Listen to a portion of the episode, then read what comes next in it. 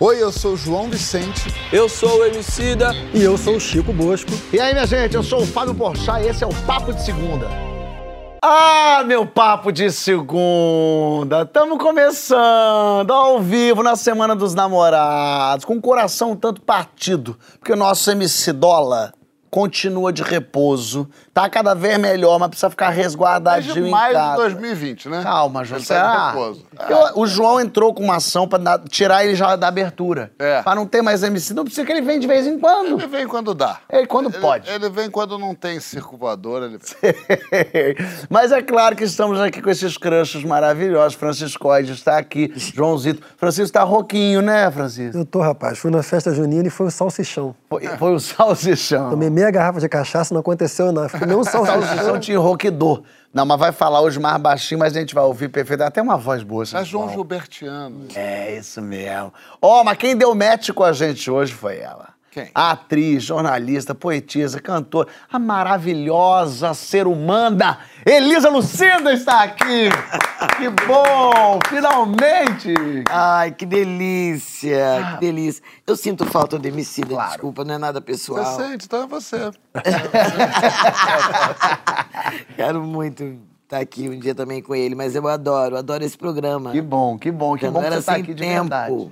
A gente é muito fã.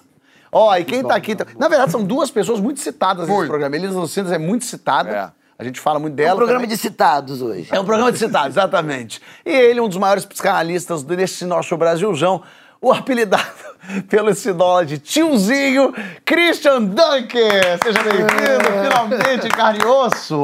Um prazer, a satisfação.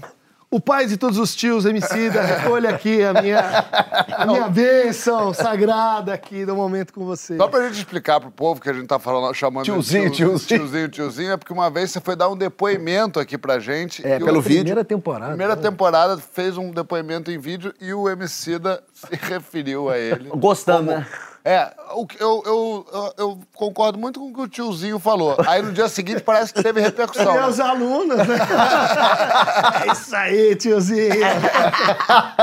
E aí ele gravou uma mensagem, jamais vou esquecer, dizendo, ó, só eu posso chamar o Christian Duque Ah, de é- tiozinho. é mesmo? Molecada aí, não. Mandou pra você? Mandou pra mim, eu pus, Que né? que maravilha. Mas a gente já vai começar com aquele resuminho do Brasil.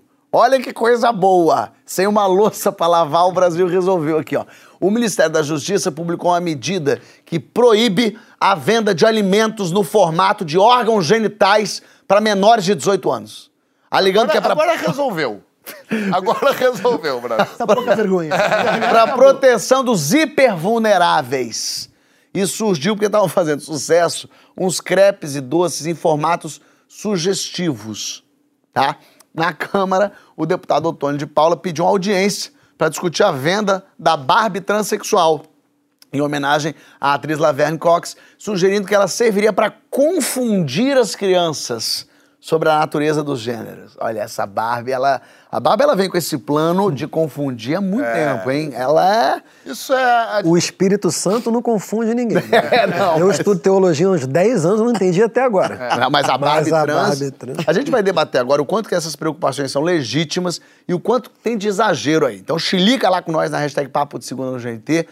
É, lembrando também que essa loja que vendia esses produtos, é, essas. A, a gente tem uma foto desses produtos só da, da- da- dessa Como loja? chama lá, lá putaria, né? A- como é que é? Lá putaria, La é? Putaria? La Putaria, exatamente. Lá putaria. Aliás, Ipanema, maravilhosa. São Tem os lá. crepes com os formatos e tal. E a loja é, já, ela já não vende esses produtos Pra menor- pra menor de 18 anos. É. Isso não é uma questão pra loja, ela já não vende, já tá, É. já tá resolvido. Já tá. Mas o que a gente quer saber é o que é a preocupação com a exposição dos hipervulneráveis ao crepipi e à crepepeca tem de legítimo. O que que é xilique, Christian? Olha, os hiper vulneráveis são aqueles que têm problema com o zíper. Zíper, né? É não consegue lidar muito bem com essa região, né? Mas ah, eu diria que eh, o que isso tem de mimimi é desviar a atenção, né? É, é recriminar aquilo que pode ser assim, o pretexto para que as famílias falem sobre sexo, para que as crianças coloquem questões difíceis, que são aquelas que fazem a gente pensar, para que a sociedade brinque um pouco mais com essa, com essa questão. Ou seja, há uma série de coisas interessantes em você é, brincar com a sexualidade. Né? Agora, o que, que é, não é mimimi nisso é isso assumir ah, ares legislativos. Né? A hora que você tem uma lei, a hora que você ocupa o espaço público dizendo isso é proibido, isso é, é vamos dizer assim, uma afronta à, à ideia de que a gente não deve pegar uma moralidade específica e universalizá-la. É assim que funciona o recalque, é assim que funciona a intolerância, porque eu vou dizer, não, por que, que é. Por que, que a sua, sua moral é, é, é pior ou melhor que a minha? Eu vou pôr a minha. Né? Isso já se infiltra na lei, já é um problema, a gente precisa deflacionar a lei da, é, da sua infiltração moral, e agora vem então um conjunto de normas voltando a isso que é arcaico. Isso é Afeganistão, isso é, é pré-moderno, isso é uma afronta ao que é o debate público, né? o que deviam ser as leis. Uma loucura isso. Elisa, você... carinha dela. É até, eu fico quase envergonhado de chamar vocês aqui pra gente debater o crepipi e a crepepeca. Mas é porque isso é, é, viram... Vamos tentar voltar assim. Você se lembra na sua vida quando que você... Se conversaram seus pais, sei lá, conversaram com você sobre sexo? É, teve alguma coisa que você viu de sexo quando você era criança, sei lá, que te assustou? Não, não conversaram, mas, por exemplo, eu me lembro da mamãe gemia muito, sabe? Ah, gemia, tinha muita dor de cabeça. Dizia que ela tinha dor de cabeça, mas não era. Claro. Era, era namoro deles, sabe? E você tinha quantos E- anos você ouvia? Ai, não sei, eu devia ter um, sei lá, eu sou a caçula, uma das caçulas. Meu pai inventou essa categoria, caçula das mulheres, pra eu não ficar triste. Eu tenho um depois de mim, mas sou uma das últimas filhas. Então, eu me lembro, talvez devesse ter uns seis, sete anos, mas eu sempre pensava, mamãe tá com dor de cabeça de novo. Cara, eu amei Mas- isso. Essa desculpa, ela de- de- deviam ter pego ela de surpresa. Ela fez. É, é- é dor de cabeça. Me lembro deles na sala, assim, a gente vendo televisão, um brinca, passava a mão na perna dela, daqui a pouquinho ela saía, depois Daqui a ele saía, pouco, dor de cabeça atacava. Ai, ai, que dor de cabeça. E é, mas assim, mas o que eu quero, eu queria falar uma coisa, que eu acho assim, um flagrante, uma, uma- um sintoma tão vergonhoso, é, além de ser um assinte, né, essa, o Brasil com fome e o cara legislando, tá tão maluco. Parece que moramos na Suécia, né? Hã? Parece que moramos Parece na Suécia. que moramos na Suécia. É. Mas eu acho que é, tem um, um problema da humanidade com esse assunto. É. Que não é só dessa, desse conservadorismo quanto contra o, o, o crepipi e a crepepeca. Sabe? Eu acho que é um conservadorismo que eu vejo, inclusive, eu vejo no nosso cinema. Eu vejo no audiovisual, eu acho. Por exemplo, vou fazer uma cena e tal, que eu vou te dar um tiro, claro que o revólver é de brincadeira, claro que é tudo falso. Mas quando a cena é de sexo, É de verdade. Muda tudo. Nossa, nossa, você se sentir desconfortável. Fala, todo, Elisa, você tá bem? O que que tá acontecendo?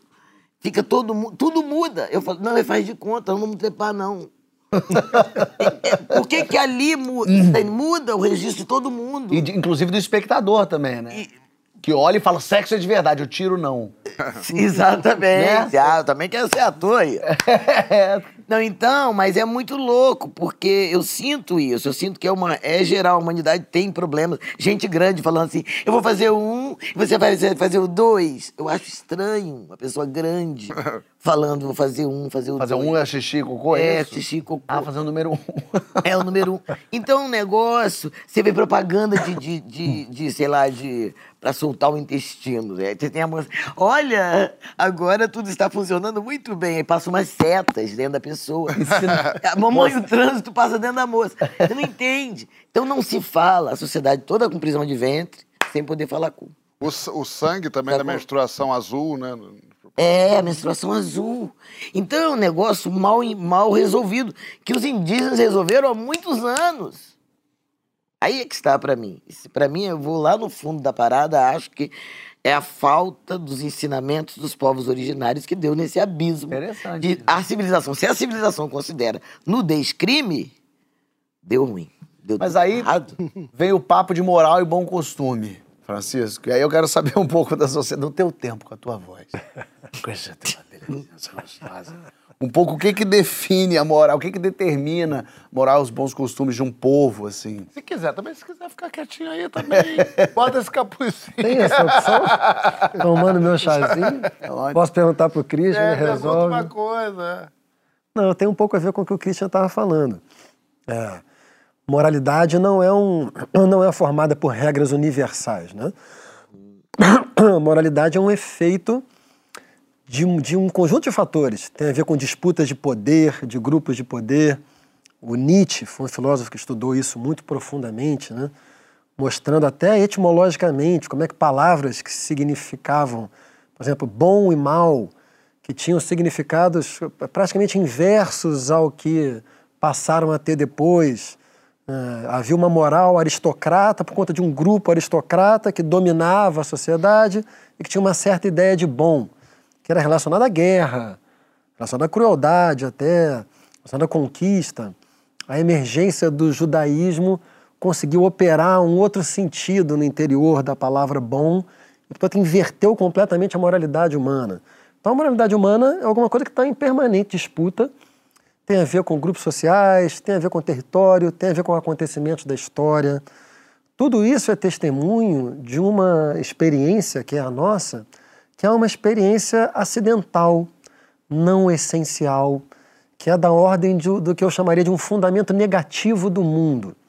Ou seja, o mundo não tem um, um fundamento positivo, que é também conhecido como Deus.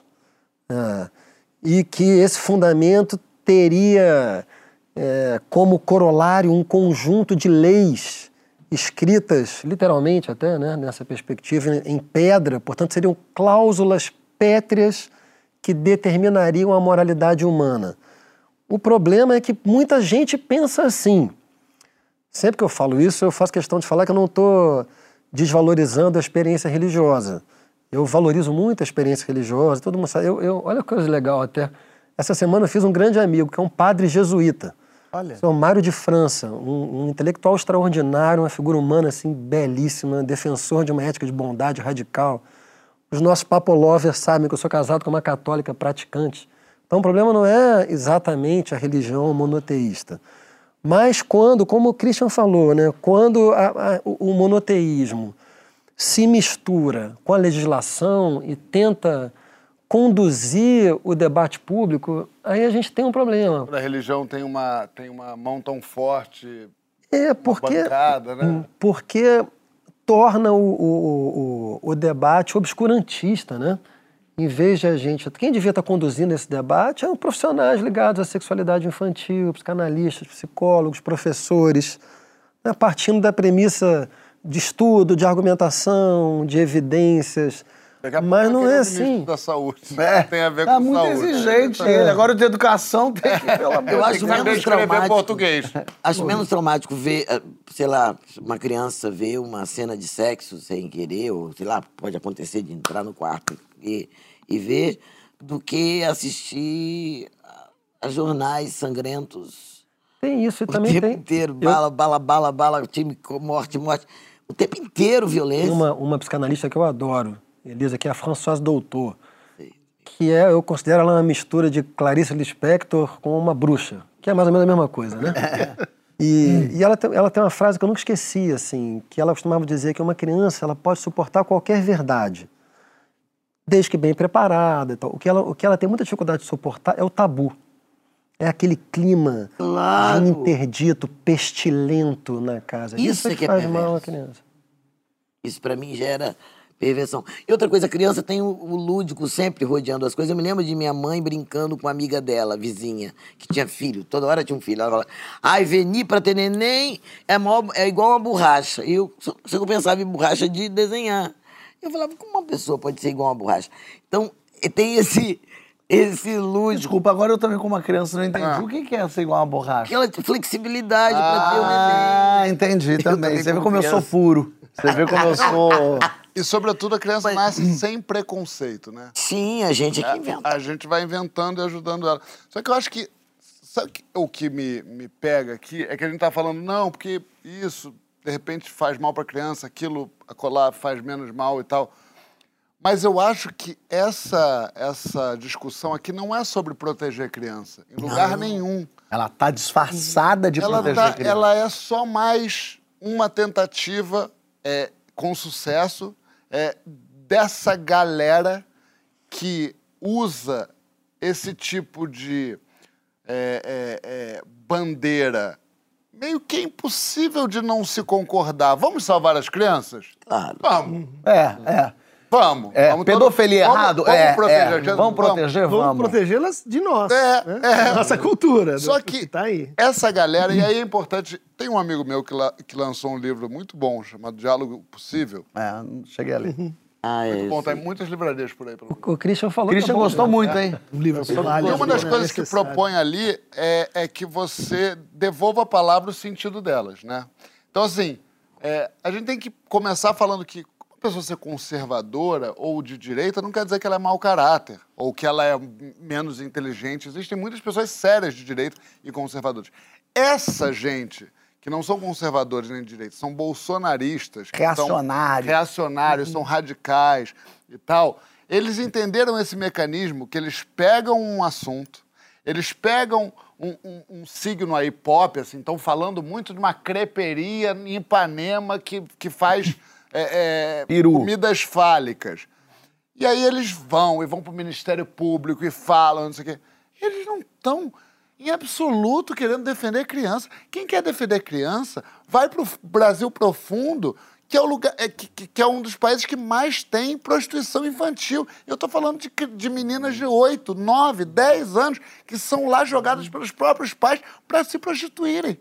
Cadê esse sujeito lá? Eu acho que é Cadê nas isso, João. escolas, na educação, Cadê na o creche? sujeito, por exemplo? Outro dia eu soube uma coisa incrível: as camisinhas dadas pelos SUS são péssimas. São grossas, têm pouco lubrificante, são feitas em, sem piada nenhuma, são feitas em padrões asiáticos, ou seja, são diferentes dos nossos. Claro. É, é, e Ah, e não faz cabem, com que né? o jovem tenha pavor de camisinha. Lógico. Cadê esse sujeito falando sobre isso? Muito bom. É Entendeu? verdade. A maior parte dos abusos e violência contra a criança é praticada dentro da família. Isso. Ou por alguém conhecido.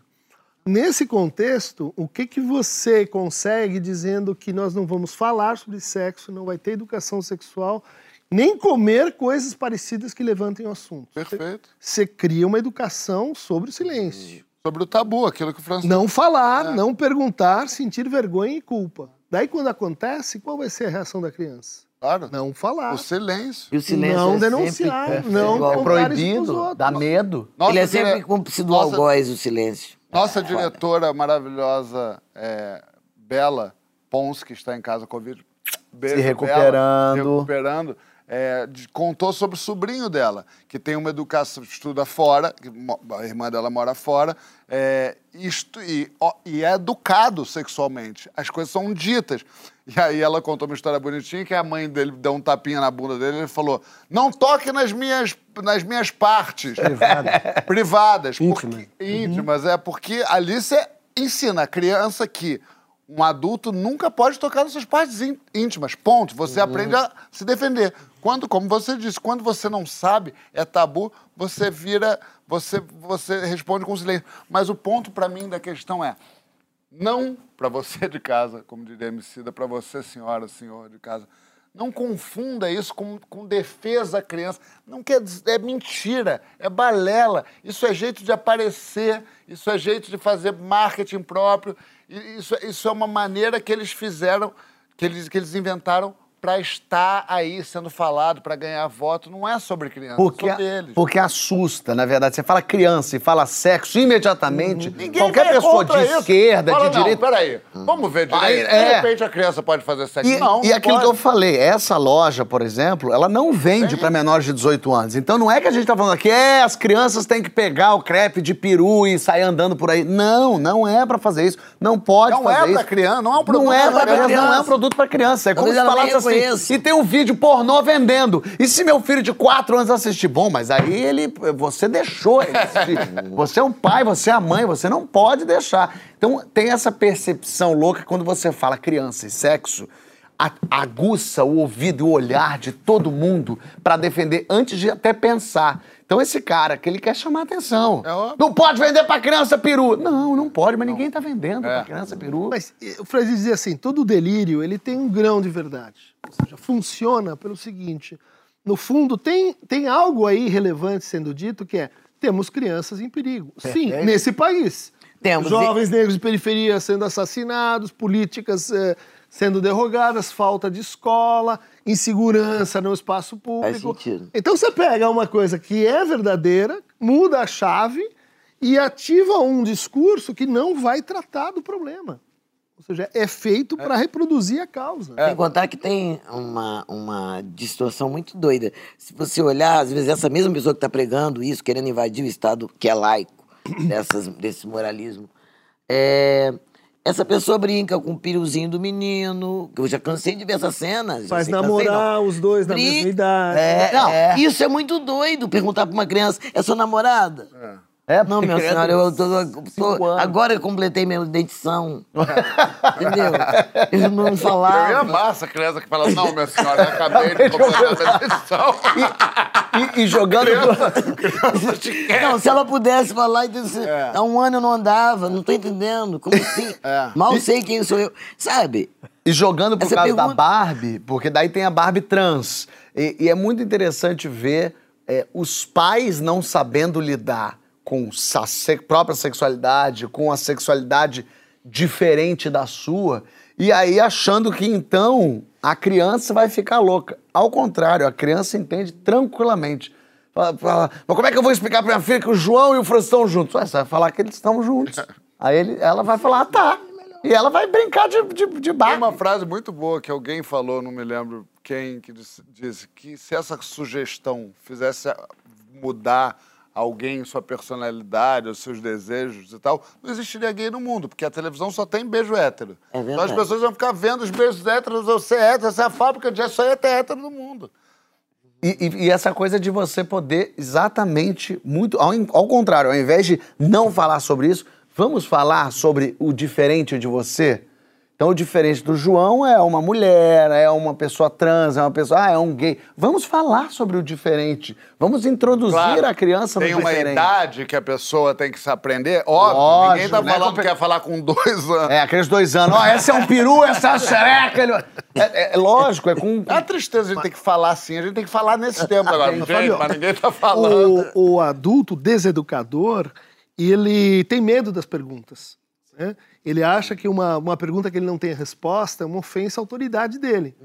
Ou seja, ele prefere que aquela criança não faça perguntas, ele não quer escutar as perguntas da criança no tempo dela. O que, que vai acontecer? Vai- Essa criança vai, diante daquilo que ela não entende, reagir com o mesmo tipo de brutalidade É. que está sendo imposta. E é ali. tão legal quando a criança te pega no contrapé. O Francisco sabe disso, deve ter sido muito pego no contrapé com os filhos. É, eu- eu- meu, meu afilhado João Francisco um dia tinha escolhido um brinquedo que ele que escolheu. A minha irmã falou: você pode escolher o brinquedo que você quiser. Ele escolheu um, um boneco do Olaf, ele falou: eu quero esse, quero. Ele levou pra casa. Quando chegou em casa, a Alice foi montar o boneco, o boneco tinha visto com defeito, tinha faltado uma peça. E a Alice falou: então a gente tem que devolver na loja. Ele, por quê? Eu que escolhi. Ela falou: eu sei, mas é que veio com defeito. Ele, mas eu que escolhi. Ela falou: mas se veio com defeito, tem que trocar. No que ele pergunta: mamãe, se eu tivesse vindo com defeito, você, me, trocava? trocaria, Que. Que- é claro que não, não é isso. É o brinquedo, não é porque ele. Esse garoto. Aí ela, ela falou: é porque ele tá diferente. No que ele pergunta: diferente é errado? Qual a pergunta? Qual a pergunta? Calma, que ela falou, meu Deus, em duas perguntas ele me desestruturou, eu não estava preparado para. Claro que não, diferente é ótimo. Mas ele só é uma criança que ele queria o brinquedo dele. Mas quando vem essas perguntas, é ótimo, né? Porque justamente também te tira do eixo. Mas não olha é só uma medo, né? criança, é, é uma é um ser humano puro, sem É, preconceitos. então, faz- Ele não faz- entende a lógica de um diferente ser errado. Faz puro, o mas papel do curioso. poeta. Curioso, claro. Faz o papel do poeta, dá uma renovação no olhar, sabe? As crianças. É, dá um Aí, refresh. né? Agora, sua Exatamente. irmã é uma pessoa esclarecida. Agora, o que fala é errado sim, ser diferente é errado. E, vai... e aí, isso assim, pode ter cer- certeza que isso não leva um ser humano a se construir um bom ser humano. E ainda vem uma, uma outra história, que essa história, essa lei também, que é- é- acaba protegendo os mais moralistas, os mais perversos e os mais ricos. A criança Porque de esses- Ipanema. Ele está esses defendendo a criança ricos- de Ipanema. É, esse é o foco dele. Defender a criança de De Visconde Ipanema, mas, por exemplo. Mas essa, quem vai defender ela da família dela, que é a que está pregando? Isso. Porque é o seguinte, não, você não vê ta- os tarados que vão, os pedófilos presos, são mais os pobres. Não tem, não tem o desembargador que, sabe? Não tem. Você não sabe. É como se não tivesse pedofilia da classe rica. É porque tudo, né, meu amor? Manda a menina pra não sei aonde ter. Mas nisso não pode sair no jornal. E não vai sair, né? Teve- No tempo ó, do jornal. Desculpe, perdão, você estava falando. Não, teve- porque teve um Twitter chegando aqui que eu achei bonito, forte, assim, a Melissa Sanguini falando: sentir vergonha é culpa. Foi assim que eu fui só aos 19 anos em terapia falar dos abusos que eu tive na infância. E é isso, por isso falar sobre sexo em casa e nas escolas é mega importante, sim. É isso, mais um relato que é isso. Teve uma menina que reconheceu, né, que sofreu violência sexual. Que não sabia, não que tinha... não sabia. Quando ouviu uma aula na escola, falou: opa, E todo dia. agora. E era todo dia. E era todo dia, não foi isso? Por isso que é importante saber o que que é sexo, o que pode, o que que não pode. E mais uma vez, com o jeito e com a psicologia para a criança daquela idade. E entender que ela precisa estar atenta de que não pode. De que no moço não, Não, pode tocar em mim. profissionais que, po- que- que fazem isso, né? Que podem, se deixarem, profissionais podem criar protocolos, cartilhas e coisas que vão fazer com que as pessoas, crianças, sofram menos abuso sexual. Mas você sabe que, sim, você pode ter algumas referências de idades e temas, né? Mas diante dessa pergunta, então em qual idade a gente introduz isso? Pronto. Em qual idade vem a, a, a, Mas tem que mudar esse verbo introduzir. sabe? Essa, é uma- Essa pergunta é a pergunta de quem não está prestando atenção na pergunta da criança. Não está levando em conta que quando ela se interessa, quando ela pesquisa, quando ela inquere, quando ela, ela confronta, esse é o momento de dizer, esse é o momento de apresentar, esse é o momento da cultura vir. Né? Já tá saindo dela, né? Ela já tá colo- Exatamente. botando na mesa. Ela já deve ter ficado pensando um tempo, né? Ou seja, ela já Acompanhar tá- o tempo daquela criança. Ela já está é preparada para aquilo. É. É. ela que vai dar o tempo, né? E, a- não, e ela tá te dando a oportunidade de decupar para ela esse assunto, em vez dela ir na internet e absorver da maneira que for, ou da maneira Porque o doutor Google pode te levar para vários lugares. E é engraçado porque o Brasil é um país hiper é, sexual, né? A gente sabe, ah, o carnaval, os biquíni, a Brazilian Wax e as mulheres, e ao mesmo tempo é hiper conservador de que não pode. A gente fica nesse lugar, nessa briga. É, mas é a mesma coisa da palavra mais procurada em site pornô é travesti e é o país que mais mata Isso transexual é e travesti. maluco. Isso é, é- é muito interessante, velho. Do mesmo jeito que é sexual, não sei o quê. É, é a no- no- comer a novinha. Mas minha filha não fala de sexo. Uhum. É, é proteger do, do- do- da comida fálica. Mas no documentário até do Luciano, pô, te- o Luciano lançou um documentário, esqueci o nome. Luciano Huck. É, o Luciano Huck. E ele foi num, num lugar onde tinha muita prostituição infantil. E assim, eu não sei dizer, precisar o número, mas 95% das pessoas culpavam a criança. Pra ele, com a câmera na frente. Diziam, não, mas ela também... Você tem que se dar o respeito também. A menina vem aqui, você imagina que se oferece pro, rap- pro caminhoneiro que vem? Aí ele fala, literalmente, mas não seria o caminhoneiro que não deveria transar com a criança? Ah, mas é, também você tem que ver que o homem é homem. É esse o país. Ele falou na câmera, ele não falou no, em segredo. Ele falou pro Luciano Huck Ele na realmente câmera. acha isso. É, o proteger as crianças virou uma bandeira desse governo, né, nessa onda maluca de estão ensinando sexo nas escolas, identidade de gênero. Ensinando a ser gay. É, ensinando a ser gay. É uma coisa que, na verdade, ainda mais agora, né, é o que restou a eles. Porque a economia está em frangalhos, o país está destruído, está devastado, também pela pandemia que foi mal conduzida, um governo que tudo que falou que não ia fazer fez, e corrupção no governo, a gente vê corrupção. Então eles não têm mais onde se apoiar. Eles não podem falar, não, mas aí o dólar, não, tá horrível. Mas a gasolina tá horrível, a carne tá. Nada tem. Então a única coisa que eles conseguem se apoiar é no medo de cada um das pessoas que tem de. E os seus filhos vão, vão, ficar, vão fazer sexo. E aí é aí que as pessoas tomam certo. Não, Mas aí- foi o sejam delírio que seus, começou. propriedades, É. mulheres e crianças. Mas ainda assim, só para concordar com você, placebo, né? Porque É. estão falando com a creperia, de novo, de Ipanema. Sim. Não estão resolvendo o problema do, do jovem negro que está morrendo de bala perdida diariamente. Isso não estão... Vale, vale uma observação sobre a expressão ideologia de gênero, né? Hum. Sobre a farsa que a constitui, né?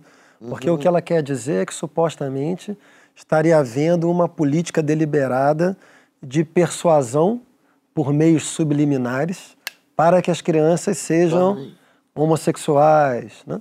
É, e, é- e é- isso é uma- Treinamento, né? Pois é. Isso é uma, uma contradição do discurso liberal, porque de conservadores reacionários, a gente espera uma postura que seja abertamente heteronormativa, né? Mas tem muitos liberais que eu vejo no Brasil assim falarem coisas do tipo, é, ah, não, não, não, tem nenhum problema com homossexualidade, tal, eu só sou contra a ideologia de gênero. Como se Eles- eles, na verdade, defendessem a diferença, mas seriam contra esse proselitismo que, entretanto, muito, muito, muito raramente existe. O que existe, na verdade, é uma tentativa política de educação sexual e social baseada num princípio não normativo. De novo, aquilo que eu falei. Isso, para quem estuda psicanálise, assim, o Freud há mais de 100 anos, quando o Freud escreveu os três ensaios sobre a sexualidade, a, o- a- eu não sei qual é a palavra em alemão, mas a tradução que eu que eu estou acostumado a ler, o Freud fala que a sexualidade humana é originalmente uma pulsão difusa e indeterminada, que pelo processo cultural sofre uma sonda, uma uma uma como é que é o nome daquilo? Uma solda. Uma só. Solda. Essa palavra eu acho muito perfeita, porque uma solda é ao mesmo tempo um processo artificial feito pela cultura, mas suficientemente sólido para tornar aquilo uma identificação difícil de romper. E, no entanto, é artificial, é uma, é uma coisa cultural. Né? Então, isso é uma coisa muito importante, assim, que toda vez que alguém falar ah, que defende a diversidade, mas que é contra a ideologia de gênero, você está tá diante de uma farsa. É alguém que, na verdade, quer, quer usar um álibi, que é a ideologia de gênero, para impedir uma conversa social mais esclarecida sobre diferença sexual. Vamos seguir aqui, porque na volta tem a polêmica de servir ou não servir comida para visita.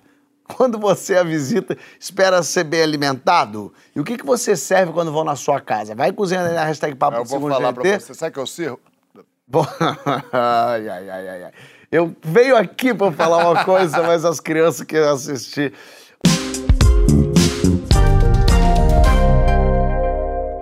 Voltamos com o Papo de Segunda, hoje com as presenças deliciosas de Christian Dunker e Elisa Lucinda. Maravilhoso maravilha. diário, né? Bom diário, editado. né? Gravou várias coisas. Rolou uma, uma filha ali no, em Ainda uma linguagem. atuação boa, gostei. Ó, já tem gente no Twitter aqui comentando do nosso assunto de agora. Então, por exemplo, a Ana Rosa diz: primeira coisa que sirvo em casa é uma bebida e um bom papo. Comida, o povo sabe que não sou expert. Lutemos todos juntos ou bora, bora de porção.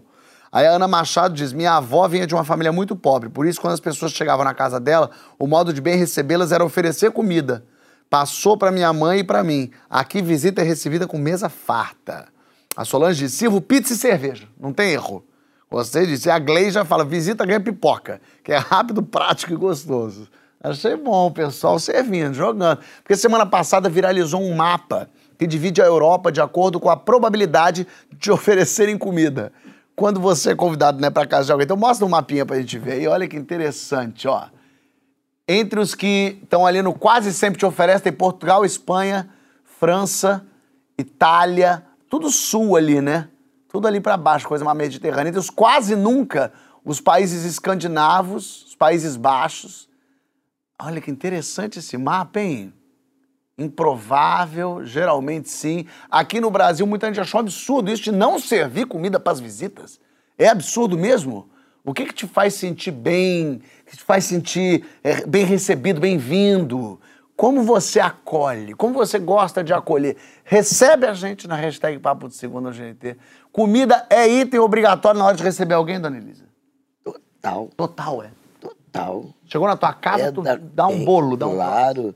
E os meus melhores negócios, grandes reuniões, eu peço para fazer lá em casa, no meu terreiro, e eu sirvo a comida. Você ainda tem esse esqueminha Eu sirvo a bom. E você mesmo faz? Eu faço. Faz? Cozinha bem? Eu cozinho muito bem. Uau! Mas Eu você... gosto. A gente nunca foi Quer pra dizer, eu, reunião eu lá, não. não sei, eu cozinho muito bem. Eu acho minha comida gostosa e as pessoas gostam, então... eu acredito. Mas você pensa uma comida, tipo assim, eu sei que vai o João, então eu já vou pensar uma comida pra ele. Ou você faz aquela tua comida que você conquista todo mundo? Não, eu, eu, eu, eu faço uma. Eu, eu gosto de fazer uma comida variada que tem. Eu abro a geladeira e falo, vou fazer isso com as coisas que tem. Assim, eu gosto de pensar a partir do que tem. Sabe? A tua casa era muita gente? A tua casa de, de, de pai e mãe? Era, era. E era comidaiada? É, tinha comida. é, A comida do almoço era uma comida que dava pra janta. Entende? Janta tinha lá uma outra coisa que era feita na hora, mas era uma casa farta. Inclusive, minha, minha avó, que tinha passado fome e que morava com a gente, falava, achava um absurdo como a nossa casa era uma casa farta. Ela, a gente falava, ai, tô com fome. Ela, você não tá com fome. Você tá com apetite. Fome é um apetite sem esperança. que interessante. Eu fiz até um poema chamado Apetite Sem Esperança. A, a pedido do Betinho, uma história. Que bonito. Mas enfim, do Natal Sem Fome. Mas, mas voltando aqui, o que eu acho. Aí, cara, eu vou tirar uma onda, vou fazer ostentação. Ah, Sem querer ofender ninguém. Não, não vai, não vai, por favor. Mas é da cultura negra essa parada. de servir comida assim, Se boa? vê, se vê bem. É, é. É, não, você vai na casa do rico, você sabe que você vai passar fome. Por exemplo, você vai na feijoada na casa de uma pessoa rica, branca, em geral, o- feijoada que seja. Primeiro faz aquela, aquele esquartejamento cultural da feijoada, que é as carnes estão ali. Feijo... Mas como assim? A feijoada é. É Desculpa, não tô entendendo. Feijoada é até É. sinônimo de bagunça, de, de Não, todo não mundo digo- junto. É tudo junto, É. é. tudo junto. É essa é feijoada, senão não é feijoada. É outra coisa. E aí você ainda fala a frase pior, como já aconteceu comigo. É, acabamos de retirar. Quem, quem foi retirar? Quem retirou? Por que, que retiraram a você comida? chega, se você marcar uma feijoada na casa de alguém mais pobre, é, você foi, feijo- marcou para duas horas, chega às quatro que tem comida. E a pessoa te pega. E aí é, é um mistério. O pobre que não tem dinheiro serve mais comida do que o rico. É impressionante. E ontem eu ouvi uma coisa que vai entrar, tá entrar no meu livro novo. A moça me deu essa cena dentro da loja, uma senhora falando. A minha filha falou: Mamãe, eu não vou, eu não vou é, de jeito nenhum comemorar o aniversário do Vinícius. Não vou. Pra que encher a pança dos outros? Eu vou é mudar o, o piso do meu quarto. minha filha, eu criei vocês sem fazer aniversário. Era Disney, era. Entendeu? Não vou, não criei filho pra ficar enchendo barriga de ninguém. É, um- é o oposto do tal do umbuto que a gente fala tanto, sabe? Interessante É o isso. oposto do. A, a felicidade é essa, esse compartilhamento, essa. Mesmo eu conheço, tô falando sério, gente. Eu conheço muita gente rica que a geladeira é triste. A geladeira é triste, o carro é milhões. Eu tenho alguns amigos de origem pobre. Deve, você deve conhecer também Jailson, Perim, Faustinho. Não, não conheço nenhum, ninguém de origem Jailson de Souza. Não conhece o Jailson. Isso, claro. É, e sempre me zoam. Quando- toda vez que é um, é um grupo, toda vez que a gente marca algum encontro, aí começa, né? Tem alguém precisando emagrecer, vamos marcar na casa do Bosco. Só tem cenoura e quinoa, não sei o quê. Vão marcar na Mas eu cara acho do que Bosco. tem uma, uma be- Eu acho que talvez pra mim é uma das grandes belezas do brasileiro, do povo de origem pobre. É a única possibilidade era dividir. É, e na- ali, desde lá atrás. Não existe. A coisa mais bonita que eu vejo assim é. Pode ser o sujeito mais pobre do mundo. Se ele tá com uma quentinha, ele vai falar, servido? É verdade. Isso é muito bonito. Eu não sei nunca como é que responde. Se é Mas eu não servido sei sim ou servido não. Se eu quero comer, eu digo tô servido, servido. tô servido. Sim, Mas estou eu tô servido, servido, aceito. já tô servido. Não, Não, não, eu aceito. Tá, então tô servido. Então assim, tem uma, tem uma coisa muito bonita assim, eu nunca você vê assim, por exemplo, em obra, que eu tô indo muito na obra agora. Ah. É, tem um, um co- compartilha o refrigerante, não sei o quê, um Mas eu acho que não é, eu entendo, concordo com você, mas não acho que seja uma lição só da carência, sabe? Me parece uma, uma, uma coisa maior, ante- anterior. Não sei se vocês conhecem uma história de- da filosofia Ubuntu, que é, é, é eu sou porque nós somos, uma filosofia africana. Então a historinha é o seguinte, o cara estava lá, um sociólogo, está conhecendo uma estudando uma sociedade africana e ele fica quatro meses ali criando sua tese, branco ele e tal, e ele vai embora, vai ter que ir embora nesse último dia, ele tem que esperar um tempão, aquelas coisas, um lugar mais com mais dificuldade de desenvolvimento, ele tinha que ficar lá. E ele vê uns meninos, enquanto esperava um carro vir buscá-lo, ele vê uns meninos assim, pretos, brincando, pretos todos, e brincando na, na- no terreiro, e ele fala, já sei, tem uma ideia, compra um monte de bala, bota em cima de um toco, assim, um tronco, você conhece essa história? E aí todo mundo é uma parábola. Aí todo mundo vai lá, ele fala assim, ó, é o seguinte, eu vou botar ali essa, essa cesta, o mais rápido vai levar A cesta sozinho. Sozinho. E aí, pra surpresa dele, todo mundo corre de mão dada. Ele leva susto. Vocês não entenderam?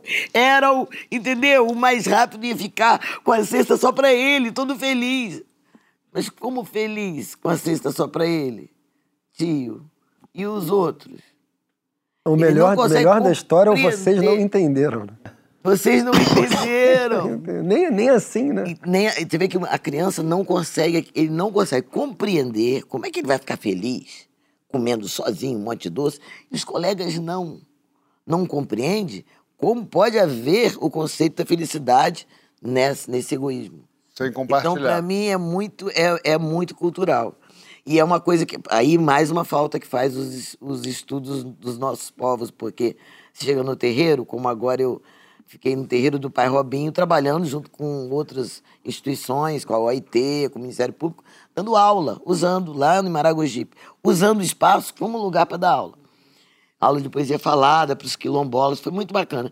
E aí era a casa de Oxóssi, que é um orixá da colheita, da fartura. E ela fa- e eu, eu falei, gente, eu vou sair daqui imensa, porque todo dia era muita comida, muita comida, era muito lanche, muita coisa, muito almoço e jantar. Aí o pai de Santo, não, mas aqui é a casa de Oxóssi, é a casa que põe e dispõe. Põe e dispõe para tudo. Olha que interessante. Então, por isso que eu acho que nem é uma questão religiosa, é cultural, é de cultura. É uma cultura que falta a gente estudar.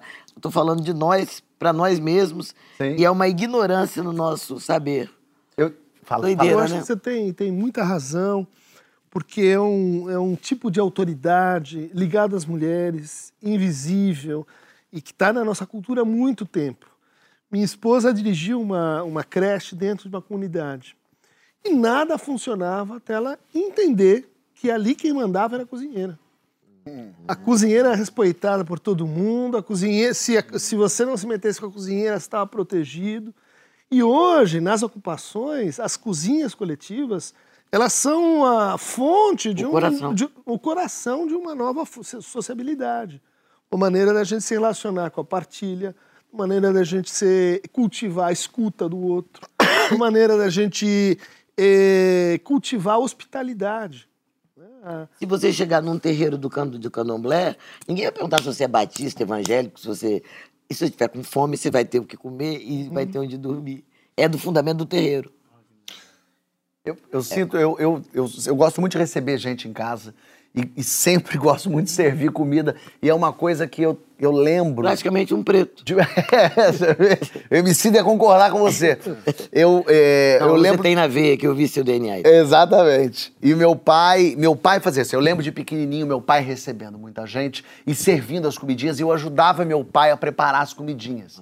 Então eu levava, sei lá, o queijo, enrolar o queijo, bota o queijo ali e tirar o presunto. E lembro que meu pai fazia uma coisa que eu vou revelar agora, que agora já, já tá bem. Eu e meu pai, a gente sei lá, ia comer um dia no McDonald's, meu pai pedia muito ketchup no McDonald's. Chegava em casa, ele abria todos os sachêzinhos, botava no pote e servia o Pô, ketchup. mas você sabe que ele vai te deserdar nesse Não, momento. porque agora já, tá, já passou, já se foi. E eu lembro de servir, assim, de gostar de servir, de preparar a casa. Sabe assim, acende as luzes, ajeita aqui o móvel, pega o sofá. Em casa- e é muito interessante. A minha mulher, quando eu falo assim, ó, vai chegar um pessoal aí, eu vou sair, eu vou pro papo e depois eu volto. Eu chego, tá o pessoal com uma luz acesa, não tem nada, nada servido. Eu falei, meu amor, você não acendeu nada. Você não preparou? Ela falou, ah, mas eles são amigos. Eu falei, por isso mesmo. Tem que preparar a casa bonita pra eles, acender, dar as comidas. Eles não estão bebendo nada. Eu fico agoniado com isso. E aí eu lembro dessa parada. Quer dizer, eu não lembro. Meu pai me contou, porque eu era muito pequenininho, que daí ele tava com um amigo. E aí eu vim perguntar, vocês querem alguma coisa pra beber? E aí, meu pai e o amigo, ah, queremos. Eu falei, tá bem. E aí eu saí pra. Quando eu voltei, eu tinha, sei lá, cinco anos, eu voltei com um todinho. Eu voltei com dois todinhos chocolatados que eu fiz e dei pra eles. Meu pai, não, não é isso, Fabinho, não é assim. E o amigo do meu pai foi muito bonitinho, porque ele falou assim, era exatamente isso que eu queria. Eu queria, e era gelado Ai, ainda. que E ele tomou a chocolatadinha e falou assim, muito gostoso. E eu saí todo felizinho. Agora, você tem um amigo, você tinha um amigo muito hospitaleiro, né, na sua infância. Eu gostaria que você con- contasse essa história que é muito. Mas ele não era, não sei se ele era Ele hospitaleiro. era, ele queria que você um dormisse. pesadelo. Ele, ele queria que você dormisse, que você comesse, que você. É porque eu tava um dia na escola, esse Gabriel, Gabriel Gasco, até deve estar Eu por aí. lembro dele. É, é, você Eu lembra conheço, mesmo? claro. É, que maravilha. Gabriel Gasco. Eu tava na minha escola, e aí eu, eu- até eu ia voltar de ônibus pra casa, e aí o Gabriel falou, te dou uma carona, quer uma carona? Falei, ah, quero. Falei, então tá bom, entra aí. Isso era, sei lá, meio-dia e 40. Beleza, ele falou, só tem que passar antes no shopping rapidinho, que eu tenho que pegar umas encomendas, umas coisas, mas a gente até almoça lá e depois eu vou. Aí eu falei, então pronto, vamos. Fui pro shopping, comer, mas já era duas da tarde. Falei, então você me deixa em casa? Ele, com certeza. Só vamos rapidinho passar em- na minha casa pra eu deixar uma sacola, deixar a encomenda, eu vou lá. Aí eu, tá, cara, três horas, tá, vamos, tá tudo bem. Aí quando chegou em casa, ela falou, eu falei, tá, e agora eu- eu- o motorista seu vai me levar? Ele falou, não, o motorista tem que levar minha irmã no balé. Mas se fica aqui em casa rapidinho, a gente fica aqui em casa, divertir. Minha mãe fez um bolo. E aí, quando ele voltar do balé, ele te leva. Eu falei, mas Gabriel, já são 4h40. Ele falou, não, é um minuto. Ele vai e volta, tá bom. Cheguei em casa, Gabriel, família, mãe tem lanche, aí come lanche, aí tá bem, e tá tudo bem. Cadê o motorista? Ele falou, não, o motorista já deu seis horas, ele foi. Eu falei, mas e minha Carol? Ele falou, dorme aqui em casa. Eu Falei, mas Gabriel, eu não tenho nem roupa. Eu tô, ele, não, dorme aqui, amanhã a gente vai pra escola junto. Aí eu falei, pô, tem Cadê sua mãe? Tô preocupado. eu, tô- aí eu, li- eu fui avisando mesmo, não tinha celular, eu ia ligando, ó, tô na casa do Gabriel. Gabriel falou pra eu dormir aqui, ela, tá bom. Aí jantamos com a família do Gabriel, ele falou, eu te empresto umas roupas, eu te empresto umas camisas, minha cueca, minha e tal. Eu, meu Deus do céu, aí ele falou, mas se quiser à noite, depois de jantar, meu pai vai sair, ele pode te levar. Eu falei, então eu acho que eu prefiro, ele me leva, tá bom. Chegou a noite, o pai, bom, tô indo dormir. Eu falei, ele não ia me levar, ele falou, ele deu dor de cabeça, ele não vai. Eu falei, meu Deus, eu tô em cárcere privado. Eu não consigo mais sair. Mas era tudo do bom e do melhor me servindo. E aí, vamos dormir, vamos, fomos pro quarto. Uma aí deitei, peguei o pijaminha dele, botando, mas me sentindo muito. Eu não sei quando eu vou voltar, né? Eu falei, mas Gabriel, amanhã a aula então é sete e meia da manhã. Ele tá perfeito, tá tudo certo. Aí eu, eu falei, mas tem despertador? Ele, não, eu boto aqui. Eu falei, tá bom, eu fui dormir. Aí eu acordei no dia seguinte, eu lembro uma luz assim, quando eu abro, é uma porta do banheiro aberta, com a fumaça de água quente vindo, Gabriel tomou um banho, ele chegou do banho, vamos, Fábio? Eu falei, mas que horas são? Não, já são oito. Falei, mas Gabriel tinha aula às sete e meia. Ele falou, ih, mas chega pra segunda. Falei, Gabriel, não faça aí, eu preciso ir embora. Eu só quero ir embora dessa casa, Gabriel. E a gente foi indo pra, escola, e quando tava chegando na escola, parece até piada, ele passou reto. Falei, a escola, Gabriel. Falou, só vai pegar fulano, que eu fiquei de dar carona. Falei, Gabriel, me deixa aqui. Eu quero ir para o filme do Buñuel, isso. Eu não consigo mais ir embora daqui. E aí chegamos, quase não entramos para a segunda aula, porque não podia chegar para a segunda aula. Chegamos, tinha prova. A gente entrou com a professora já dentro. E eu com a mesma roupa, com o mesmo negócio. E juro por Deus, terminou a aula, terminou o dia, meio-dia e 45, eu indo embora, exausto, nervoso, Gabriel. Quer a carona? Eu falei, não quero. eu não quero nunca mais essa carona. Pelo amor de Deus, eu quero ir pra casa, quero ver minha mora com o família. Gabriel até hoje. eu quero ver minha família, eu quero ver o pessoal. Terminaram juntos, tá? Mas por que, que você acha que os brasileiros têm tanta essa cultura também de. a- a- não só de servir a comida no início, mas também de dar no fim, né? Tem a Sim. cultura do Tupperware, né? Não, leva um pedaço de bolo. Ah, leva um feijão que eu tenho aqui, bota. Isso é maravilhoso. Por que, que você acha que o brasileiro tem tão esse apego? Olha, eu eh, acho que isso tem que ver com uma maneira de amar. De amar. De amar. de amar. Você estava contando s- história do teu pai e tal. Eu me lembrei de uma das coisas mais difíceis de você, assim, curar uma pessoa. Que é a avareza relacional. Pessoa que o outro tem que ligar, o outro tem que fazer. Se o outro fizer, eu faço. Mas, escuta, dar, dar e aprender a gostar de dar é uma coisa que ou você aprende pequeno ou fica muito difícil depois. E você aprende com isso. Você aprende gostando de receber a pessoa, tentando entender qual que é a, qual que é a língua daquela pessoa, depondo os seus poderes, porque a casa é sua. né? Você chegar lá e falar, não, bom ah, anfitrião não é, não é o teu amigo que, no fundo, ele tá te usando para, enfim, ter uma imagem positiva de si, né? E ela não tá deixando a tua língua, o teu tempo, o teu jeito de fazer as coisas acontecer. Bom, acho que numa cultura da escassez, uma cultura da adversidade, você aprender a generosidade é um valor fundamental. Sem isso não vai ter aliança, sem isso não vai ter inversão entre amar e ser amado. Sem isso, não vai ter uma, muitas coisas decisivas para a gente sobreviver aqui, né? Verdade. Fala, fala, fala, Elisa. Essa é a lição, muito uma lição do subúrbio, assim. Eu fui criada no subúrbio, em Itaquari, lá em, no Espírito Santo, município de Cariacica. Era uma delícia ter isso, assim, de, de pedir um... Ai, ai, meu Deus, deixa eu ver se a minha vizinha tem um pouco de açúcar, pra, porque eu tô fazendo bolo, mas precisava de três xícaras, falta uma. Não é nada demais, não é vergonha, faz parte de um viver solidário. Você sabe? sente que a pessoa está ali com você. Sim. E tem uma coisa também, quando a gente, a gente que cozinha, é, uma, é muito doido. Quem cozinha sente um prazer em, em oferecer e esse prazer alimenta. Eu só acabo de cozinhar quando a pessoa fala assim, ai que delícia, parece que ali... E só começa a comer quando as pessoas comem. Tem uma coisa que quem cozinha faz isso. É. Não, come, não come primeiro. Não, Primeiro deixa serve, as né? pessoas comer e fica vendo. E, e isso, enquanto isso, você tá meio quase saciado. Você não ouve seu, seu estômago roncar. É muito doido. É psicológico. Mas acho que é uma satisfação, né, doutor? Com a satisfação do outro. Com a satisfação do outro. Um, e que é uma, um princípio da empatia. Né? Que você sente satisfação com a satisfação do outro e também dói a dor do outro. E os humoristas têm isso na veia. Esse aqui não. Não, como assim, Francisco? Que isso? Eu tenho uma coisinha aqui. Agora eu vou te dar uma etimologia, Francisquinho. Vou jogar pra ele hospitalidade. Hospitalidade. Sabia que quando eu li a pesquisa eu falei, vai ter etimologia de hospitalidade. Que quer dizer o quê? Do grego? Hospitálios. né? Vem de hospital. Amor. Amor pelos estranhos. Hospitalidade. Tô certo ou tô errado, Francisco? Eu tô com a voz falha, não com o cérebro. não deveria me provocar. Mas o que eu te pergunto é ser gentil com os estranhos é mais fácil ou a gente às vezes é mais duro até com uma pessoa muito conhecida, muito íntima nossa? A gente está falando sobre hospitalidade, ficou a conversa muito ligada à comida, mas a hospitalidade tem muitas outras formas, né? E é um tema fundamental no mundo contemporâneo, sobretudo relacionado à imigração, né? Países da Europa, países europeus, Estados Unidos, isso está um problema assim seríssimo, porque recebem muitos imigrantes, muitos, muitos refugiados, e já está acontecendo um fenômeno de que muitas, muitos grupos sociais que se consideram autóctones, o que evidentemente só é possível dependendo do ponto em que você considera que, na verdade, invadiram esses territórios, né? Mas os homens brancos americanos consideram que são os proprietários do território e já tem muitas grandes cidades americanas que você tem populações eh, hispânicas que, que são maiores do que as de- da população branca, por exemplo. Na França, a questão muçulmana na França, a Alemanha, sob a, a Angela Merkel, recebeu 2 milhões de refugiados sírios por causa da guerra. Tudo isso é um grande problema de hospitalidade no mundo que a gente vai ver cada vez mais, né?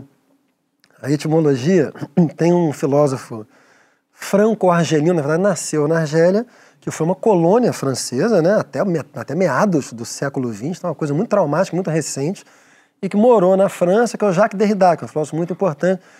E até onde eu sei, é quem melhor escreveu mais profundamente Sabia que sobre era, hospitalidade. era argelino. Pois. Ele tem escrito muito bonito sobre hospitalidade. Né? E faz tempo que eu não leio, mas que eu me lembre desse estudo sobre Derrida é uma etimologia muito complexa de, de hospitalidade.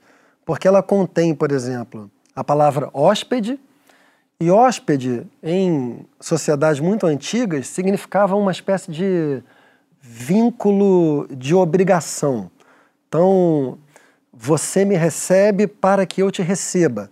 O que devia fazer muito sentido em, imagina, pessoas em trânsito, em passando por locais absolutamente desconhecidos, com a possibilidade de encontros muito hostis. Então, a hospitalidade tinha uma, uma função muito Dizem que forte. tem que ver com o Império Otomano, né? Sim, pois é. Falava muitas línguas, Exato. as caravanas precisavam chegar num lugar e Exato. ser recebiam. Não, eu vou receber porque o dia que eu viajar ele vai me Exato. receber e assim faz um ciclo. Mas sabe o que mais tem dentro de hospitalidade? Provavelmente hostes, que de onde vem o nosso hostil. Porque o estrangeiro era percebido como possivelmente um inimigo. Então, então a, a- a carga etimológica de, de hospitalidade é muito rica, porque estão todos esses significados. do, do vínculo que você faz de, de, de receber e ser recebido, da imagem que você tem do outro como possivelmente um inimigo a quem você vai ser hostil. Tudo isso está dentro da, É, da mas- etimologia. Doideira isso. Eu tô, tô me sentindo tema.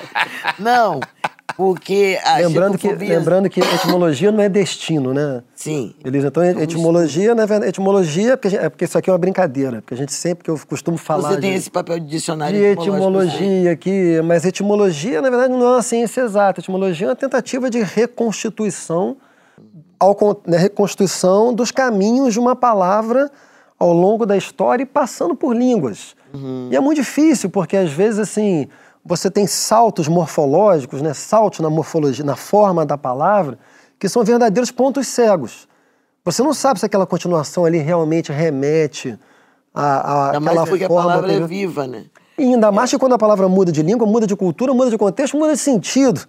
Então, o exercício todo. e- Então, quando a gente fala etimologia, é mais por prazer eh, de conhecimento histórico. Mas não significa que ela, que a, que a- muito ao contrário, que a palavra mantém o seu sentido historicamente. Só para terminar, eu sou de família mineira, Elisa. Então, para mim, no, numa dimensão mais íntima, hospitalidade significa o que significa para você também. Eu cresci numa família em que nunca se negou café e bolo a nenhum transeunte.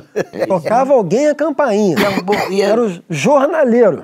O jornaleiro entra, o jornaleiro senta. O jornaleiro toma um café, jornaleiro come um bolo, o jornaleiro vai embora. Até hoje, minha, minha tia, que é quase minha segunda mãe, minha madrinha, tia Ação, até hoje eu vou na casa dela, e sei lá, eu tenho um compromisso.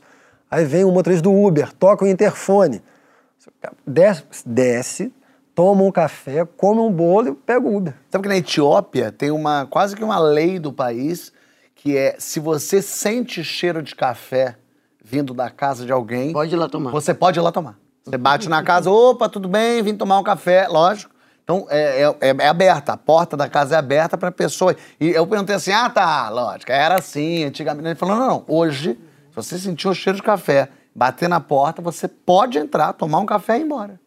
É assim, é, é a- Pois é, por isso que eu fico achando, que é, o que eu ia falar, que eu acho que a xenofobia, por exemplo, essa coisa com os refugiados, é, é engraçado que o pessoal é, português e francês que veio pra cá não é chamado de refugiado, né?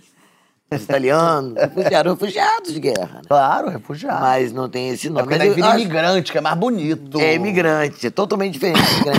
Agora, eu fico eu digo que eu acho que xenofobia é um delírio, porque é como se levasse demais, a sério demais o mapa. O mapa é um desenho, gente. O mundo é de todo mundo, na verdade. Também tem as questões diplomáticas. mas Essa a linha rigor- aqui é imaginária, né? é, Está separando. imaginária, que isso, que, que, que loucura é essa? Então eu fico achando, eu falei, tô com medo agora de me sentir meio monotemática, mas eu fico achando, por exemplo, que nem todos os povos veem o outro como inimigo. Os indígenas, por exemplo, é uma das coisas, claro que tem muitos povos indígenas, mas é- as coisas que eu andei lendo me dão conta de que quando os brancos chegaram, é, quando você vinha, né, bem. eram bem recebidos, foram bem recebidos. E, e, e o que, olha, olha a diferença do que é valor. O, quando o, o branco falava assim, idiota do índio, ó, dei um espelho pra ele, ele me deu uma barra de ouro. E o índio volta falando assim, pô, fiz uma amizade hoje. Então, o índio tava fazendo, o indígena, tava fazendo uma, uma, um- uma relação de afeto com esse Sim. outro ser que ele está conhecendo. E o outro tá com uma relação de exploração. Tanto que, para mim, a grande, a grande confusão desse negócio de ser dono da terra, que tem na, na na sei lá, na, a coisa da branquitude, vou chamar assim, mas esse pensamento que é o que domina o mundo, é um erro epistemológico, assim, é, é, é outro jeito de pensar. Para os indígenas e para muitas sociedades africanas, você pertence à terra. Não é que sou dono da terra, não. Mesmo porque o conceito é de que todos somos, estamos aqui de passagem. Então, todos somos hóspedes. Você vai morar na sua casa até quando? Seu Ele pai morou até tá? Só- é, tem um tempo que você É, mora. lógico. Mas é todo mundo hóspede. Na hora que você morre, morre também o pronome meu. E nós somos hospedeiros né, das palavras, das histórias, das experiências que nos antecederam. Né?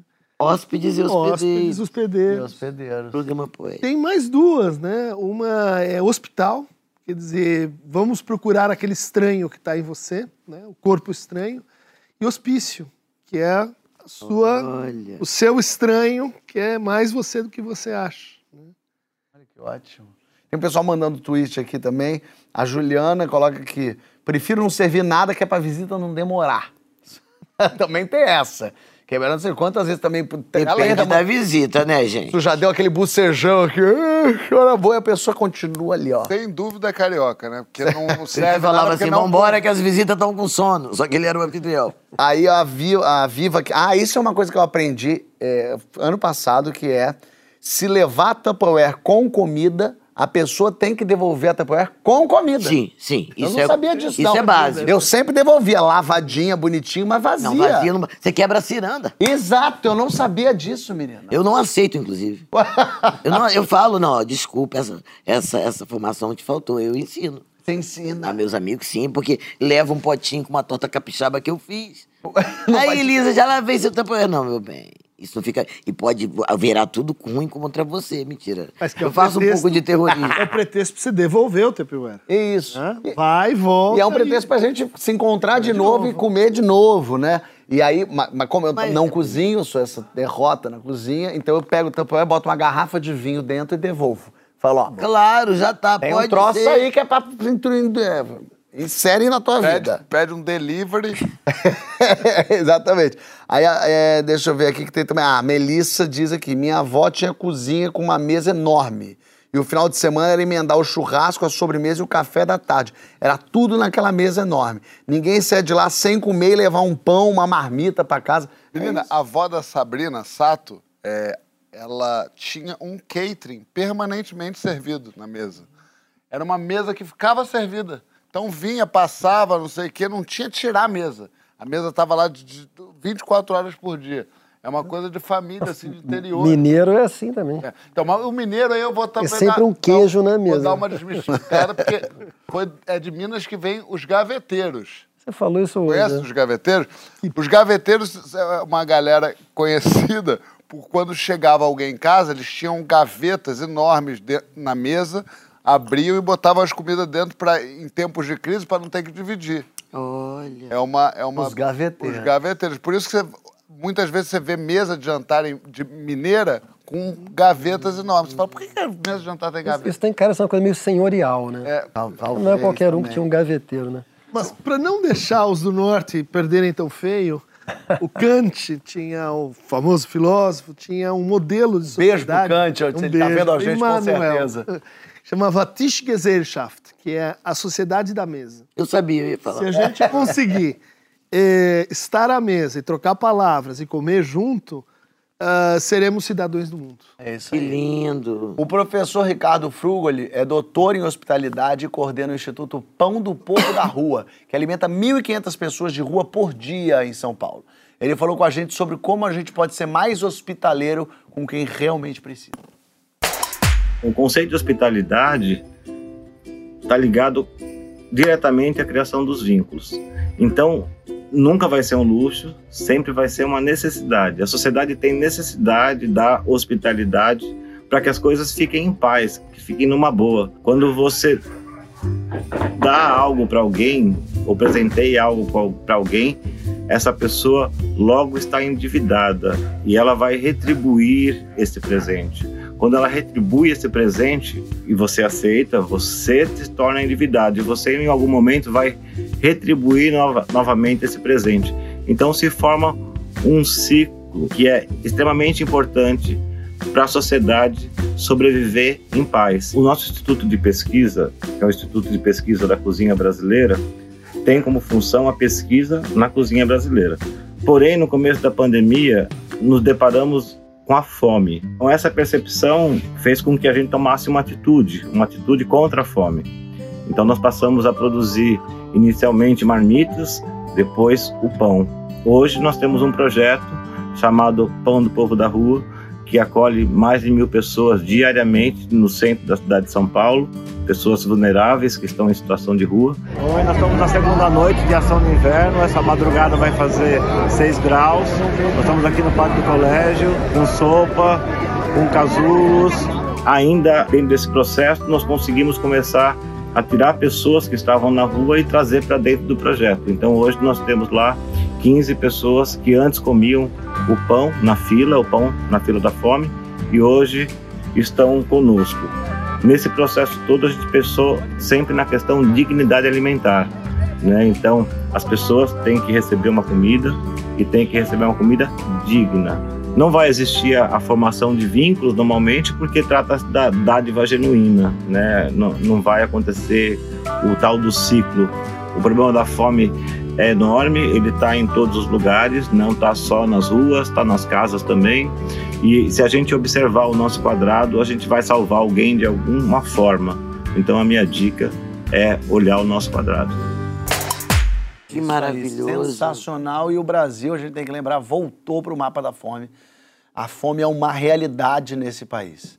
Além de comida, o Mas o do- crepe, eles estão aí Ah, o crepe, eles pro crepe não, não acontecer. O Pão do Povo da Rua também doa cobertores. Semana que vem o frio vai voltar forte. Então entra lá no arroba Pão do Povo da Rua para doar e conhecer melhor o trabalho deles. É sensacional. E Vale sobre a só desculpa entrar nisso, é, não é roupa é, destruída, não é, é, é Uhum. cobertor sujo, é, é, com, com traça, porque pobre também te- tem alergia, tem. Então, assim, coisa com uma condição de ser usada. É importante dizer que as pessoas acham que é roupa destruída. Não, e é impressionante. Um dia eu fui levar para um morador de rua um, café numa, numa, numa garrafa e tal. E aí eu tava descendo. E eu botei um guardanapo também, botei, botei, enfim, botei bolo. E aí o, o- no elevador o meu vizinho falou assim: Ah, tá bom virar morador, hein? até eu. Quem não quer? É uma loucura esse pensamento. Tá nessa boa, tá nessa boa vida, aí no frio, Ai, nesse é. frio do cacete, com um cafezinho na É mão. por isso que ele não sai do. Ele, você, você não tá sabendo de uma coisa que você é jovem, mas eu preciso te dizer, eu conheço um morador de rua que. É, Ah, isso eu amo. É negócio pra ele. Negócio. Ele falou, eu tô aqui, mas já tenho dois com, isso aqui, eu já comprei dois apartamentos. A Aí lenda, assim, a lenda do morador de rua que É. tem apartamento É, pelo é, Brasil. Aí eu falei, você trabalha com o quê? Ah, eu sou engenheiro. Eu falei, larga essa vida, investe nisso. Vira morador de rua, Vira morador. Eu, hein? E é uma, é uma. Isso é muito maluco, né? É Porque- uma doença mesmo. É uma doença. loucura. Mas eu queria falar sobre hospitalidade, que a gente não falou, que é sobre a coisa de você receber e cozinhar ou receber a pessoa em casa, faz a gente olhar também para nossa casa de uma maneira diferente. Você vai receber, você conserta aquela torneira que tá O pingando. olhar de fora, né? Você dá um, dá- você olha para você. Posso falar, eu tô louco pra ir pra sua casa almoçar. Falando. Vamos marcar esse Vamos almoço. marcar a gente leva o homicida, a gente promete que leva o homicida. Não leva, tá? vai. Emicida é a senha, tá? É essa aí. Ó, na volta a gente antecipa o dia dos namorados pra discutir. É melhor pra nossa saúde ser solteiro, namorado ou casado?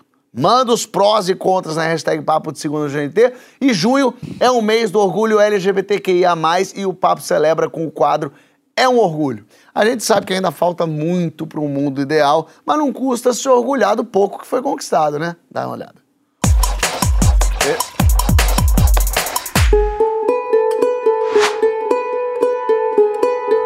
Eu me chamo Letícia Lanz, tenho 70 anos, sou casada há 44 anos com a mesma mulher e nós temos três filhos e cinco netos. Eu trabalho como psicanalista clínica, sou mestre em sociologia e especialista em gênero e sexualidade.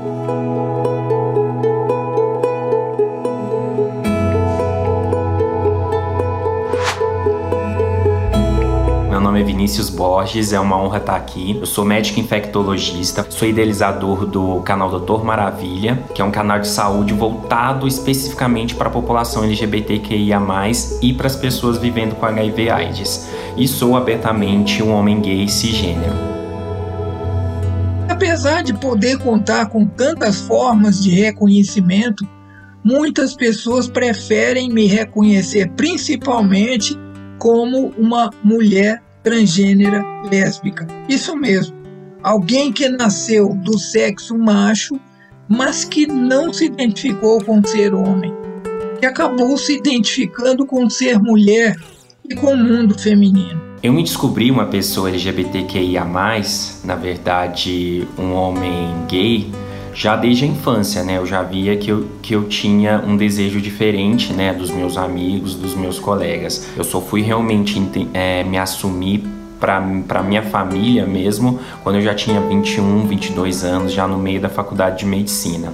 E aí eu me convenci de que era o momento de me abrir e fui é, bem recebido. A minha especialidade na infectologia, a gente lida muito com a parte sexual, porque eu trabalho com infecções sexualmente transmissíveis, também trabalho com HIV AIDS. E eu criei o Dr. Maravilha por isso, porque é, em 2015 né, eu estava no R2 de infectologia e eu via que muitos pacientes tinham dificuldade de falar da própria sexualidade. Quando eu atendo um paciente gay, né, uma pessoa LGBT, várias das coisas que ele já viveu na vida eu também já vivi.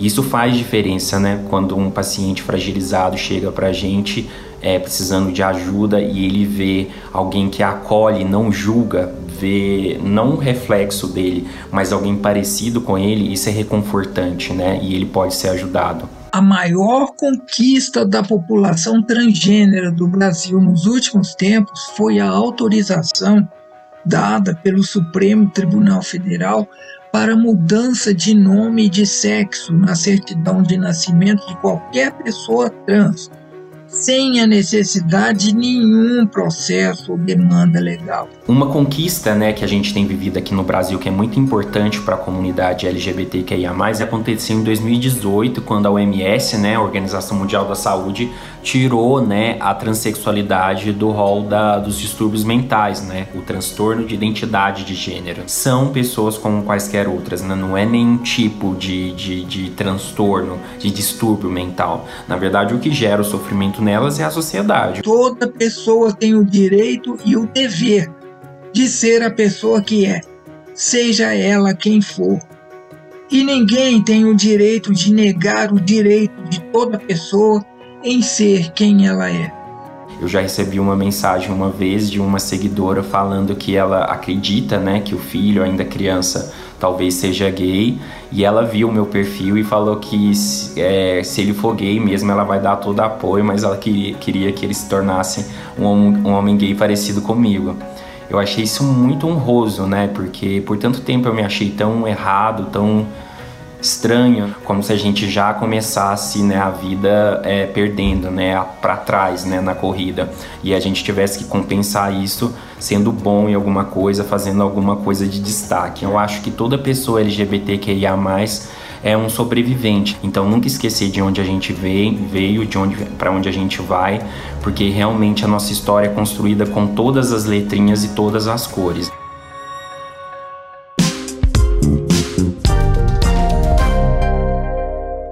Salve, salve pessoal, espero que todo mundo esteja bem. Tô passando aqui para falar que eu tô me recuperando já, daqui a pouco eu tô 100%. Tem mais uns diazinhos aqui ainda de quarentena para cumprir, mas já tô sem nenhum sintoma praticamente, tô só com um pouquinho de tosse. E semana que vem espero estar tá aí com vocês, beleza? Outra coisa que eu queria dizer aqui, isso é importante, eu queria deixar um protesto. Acho um absurdo cruel, insensível levar duas pessoas que eu tanto amo bem no dia que eu não tô, certo? Christian Dunker, que mora no meu coração, e Elisa Lucina, minha mestra. Eles vão ter que voltar no momento em que eu estiver aí, ok? É isso mesmo, seu MC. A gente fez É isso de propósito, isso. que é pra te fazer voltar. A gente Ó, quer- e confirmou aqui, hein? Volta em novembro. Volta em novembro? Novembro Ai, ele tá graças aqui. a Deus. É. É. o resguardo. É, é. Não, porque também, também só sai voltando. Tem Covid, volta. Aqui, a gente tá nessa nossa roda de especialistas no amor, o psicanalista Christian Dunker a poetisa Elisa Lucinda. Inclusive, tem o livro dela aqui, ó. Quem me leva pra passear, olha que coisa mais linda que tá aqui, bonitinha. quero E a Edith é cozinheira. A Edith é heroína- cozinheira, A é? heroína desse livro é cozinheira. Ela tem, ela tem um buffet chamado Cozinha da Mamãe Cozinhou até na casa de Obama. Ela realmente. e aí o livro são os pensamentos dela. Esse eixo de quem tá na intimidade das casas. Só que contando o que ela vê, né? Ótimo. Tem uma hora que ela fala assim, que ela chega em casa encontra, no, no hotel encontra Dona Ética de Pernão Cruzado. Edith, até quando você vai continuar cozinhando para essas pessoas do mal só porque elas pagam bem? Porque ela tá na casa de um corrupto. Ela viaja. É interessante, Muito hein? bom. Tô adorando. Editora Malê, é bom falar. Ah, sempre Editora Malê, com um elenco negro de, de, de, de auto- autores. Ela é bacana, porque precisava. Tem Conceição Evaristo, um monte de gente. E a gente lançou esse livro, eu tenho lançado esse livro em vários lugares, Salvador, São Paulo, e sempre com leituras. Então, cada hora o Obama é alguém. Fabrício Boliveira foi em Ah, Salvador. máximo. Ailton Graça foi em São Paulo. Boa. Tem- então tá aí pro pessoal já saber, já ir atrás do livro e que também saber, lógico, que amanhã é dia Ai, de história meu essa Deus. Porchat aqui no CNT 945 e também saber que eu tô em Campinas em cartaz com minha peça a Histórias do Porchat. Tá desesperada aqui. É, Gabi, sexta, falando- sábado e domingo, mais três finais de semana no teatro, oficina do estudante lá no Guatemi, Campinas. Meu stand-up contando as minhas histórias de viagem. Mas olha aqui, muita gente A conversando aqui. direção vai puxar a tua, tua orelha. Não vai, falar. não. Porque no próximo domingo é Dia dos Namorados e uma pesquisa divulgada pelo Hospital de Wolfsburg, na Alemanha, mostrou que os solteiros têm mais risco de morte do que quem tem um cônjuge. Sim, chama-se doenças venéreas. Então, nosso debate agora é: a vida de solteiro é melhor ou pior que a de casado? Quando que uma relação te salvou e quando te destruiu? Quando que a solteirice foi festa e quando foi dolorida? A guerra está lançada na hashtag Papo de Segundo Gênero. Tem muita gente conversando aqui no, no Twitter, ó. Pessoal falando aqui, eu adorei o sincericídio. Gente, eu solteiro era uma desgraça pra, pra super eu. Todo dia bebida, festa, uma coisa desregrada, uma libertina absoluta. Eu, casado, sou obsessiva convicta. Legumes, exercício, casa limpa, hora certa pra acordar e dormir. Regras reconfortantes para o bem viver. Eu não entendi onde é que tava a desgraça na primeira parte. A Denise diz: a felicidade pode existir estando solteira, namorando ou casada. Tudo depende de inúmeros fatores do momento de vida. Mas o Raul Cristiano fala: é sempre melhor ter alguém para chamar de seu ou sua e de se sentir dele ou dela. Bonitinho isso. O pessoal quer. E aí, só para fazer mais umazinha que eu acho bonitinho, é aqui, ó, depois de 30 anos casada, diz a Solange Silva, e trabalhando ao lado do marido, só posso dizer que o casamento só dura se tiver muita liberdade, bom sexo e algum dinheiro. Quando você falou depois de 30 anos casado, João fez assim. A pergunta agora é para nossa poeta Elisa. O que, que é mais triste? Morrer de amor não correspondido ou morrer sem ter amado? Ah, eu acho que morrer sem ter amado. Nem se compara. Pelo menos amar alguma, mesmo que não, mesmo que Horrível não o coração vazio. Oi? Mesmo que não corresponda? É, eu tenho um amigo que tava muito sozinho um tempão. Eu falei assim: você tá com cara de quem tomou um chifre? Ele falou: quem dera. Porque é verdade. Ele queria pelo menos Pelo um menos chifre. tem um chifre e vem de alguém, né? Porque, entende? Você tem. Eu, eu compreendo que viver sem amar, sem esse exercício, sem essa experiência de amar, é muito empobrecedor. Tanto que a gente topa de novo, né? Teu pai maravilhoso é, tem essa. essa é, você esquece que o, o amor, quando acontece, a gente esquece logo que sofreu um dia. Dentro do Abel Silva. É a letra do Abel, né? A letra do Abel, é verdade. Maravilhoso, poeta. Mas enfim, foi uma. Essa mas a, a música deles dois, não? Sim, parceria, letra do Abel. E, mas é muito doido isso, porque você esquece mesmo, você, cai, você vai para aquela armadilha amarradão. e olha lá, vamos enferrar de novo. Que gostoso. E é, é perigoso, sim, mas é bom. É perigoso por causa de vários dogmas, porque a gente confunde. é, a gente diz que, como é que é? O ciúme é o tempero do amor. O ciúme não é o tempero do amor. O ciúme é o tempero da posse. O tempero do amor é a saudade. Ah, que bonitinho. Gostei. Eu acho que com essas, esses ingredientes, eu acho que amar é melhor. É o grande antídoto. Se você escarafunchar em qualquer miséria humana, tem falta de amor no fundo. É, esse, essa, esse desmando do governo nesse momento. Não tem nenhum amor pela pátria, pela família dos outros. Não tem amor por nada. É um é desamoroso. Por isso essas mudas de ódio espalhadas por aí. Qualquer coisa, qualquer miséria, você vê. Claro que só tem gente muito pobre, porque tem gente muito rica. Tá faltando pra alguém, gente. Então alguém não tá pensando no outro. É falta de amor. Não tem, é, é o diagnóstico. Se olhar, é falta de amor. É Os divãs estão lotados de falta de amor. Carência de amor, é isso. Seu Christian, mas a relação, o casamento pode ser até benigno, né, para nossa saúde física, aumenta a longevidade, mas e, e a saúde mental? Isso é que às vezes acaba prejudicando a gente um bocado. É, quando não é melhor, piora, né? Eu vou concordar muito com, com Elisa de que o, o amor, e mesmo quando não é correspondido, e ele é uma fonte, vamos dizer assim, de transformação para as pessoas. Ah, ele não, ela não me res- correspondeu. Eu vou me perguntar o que, que faltou. Ah, eu vou viver com aquilo que eu produzi. Os melhores romances terminam mal. E é pior, muitos amores correspondidos eh, vão ao longo do tempo se mostrando não correspondidos. Ah, porque ele me prometeu, achei que ele ia me amar, ou ela ia me amar de um jeito que, que nunca aconteceu. O fato do amor ser inconcluído é parte da nossa perfectibilidade, é parte do, daquilo que no amor faz causar o nosso desejo, querer mais. Acho que a saúde mental tem muito que ver com isso.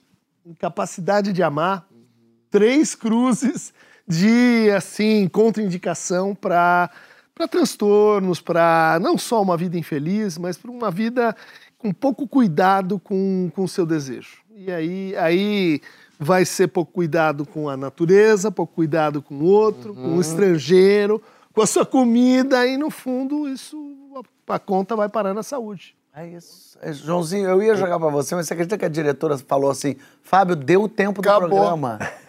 Acabou, Acabou o programa? É, acabou, Aliás, acredita, beijo Denise? pra Gabi hoje que dirigiu o programa pela primeira vez. Logo Gabi, agora eu quero contar uma coisa engraçada, bicho. Mas você ia falar alguma coisa? Eu ia. Que é melhor viver com encantamento. Então não adianta também fingir que tem aquele amor de 40 anos que não tem amor. Teve uma mulher que falou assim: Ah, eu quero trocar esse vestido. Eu falei, porque meu marido achou que chama muita atenção. Eu falei, você achou o vestido bonito? Lindo. E o marido? Eu falei, então troca de troca de marido. É, é isso. Eu quero agradecer muito você. Ai, que delícia. Sejam bem-vindos. Voltem com o MC daqui. Mas com vocês é muito bom. tá? Ah, isso que ele gente é muito melhor. O MC é muita fama, não é Você vai ver. é. é pura Ele fama. pessoalmente ele maltrata a gente. É. Ele é ignorante, ele trata Ele é- todo mundo mal. É, o que, que é? Uma pessoa desagradável. No terceiro bloco ele dorme. Ele Só can... Ele só E ele canta parou de usar sertanejo chibata? universitário. Só canta sertanejo universitário. MC da volta pra gente, que a gente tá com saudade. Mas pra terminar, tem uma Te notícia muito MC. tensa aqui. A verdade é essa. O jornalista inglês Don Phillips, colaborador do jornal The Guardian, e o Foi india- achado? indianígena Bruno Pereira, que viajam pelo Vale do Javari, no Amazonas, continuam desaparecidos. Meu Deus. A gente precisa tomar atitude, as pessoas precisam fazer alguma coisa, a gente precisa encontrar Problema eles logo, então fica aqui a nossa torcida. Muito boa noite, Papo Luxos, boa noite, Francisco. Que delícia, Jorge, muito obrigada. Passou rápido Prazer hoje, esse né? programa. Feliz Dia dos Que Namorados, pros necessário. casais, pros solteiros, pro Cris, A gente vai pra Angra, eu e Fábio, sabia? a gente vai junto. Olha só, volta logo então, Emicida, pra gente curtir. Agora vocês vão ficar com o documentário da Dona Rainha.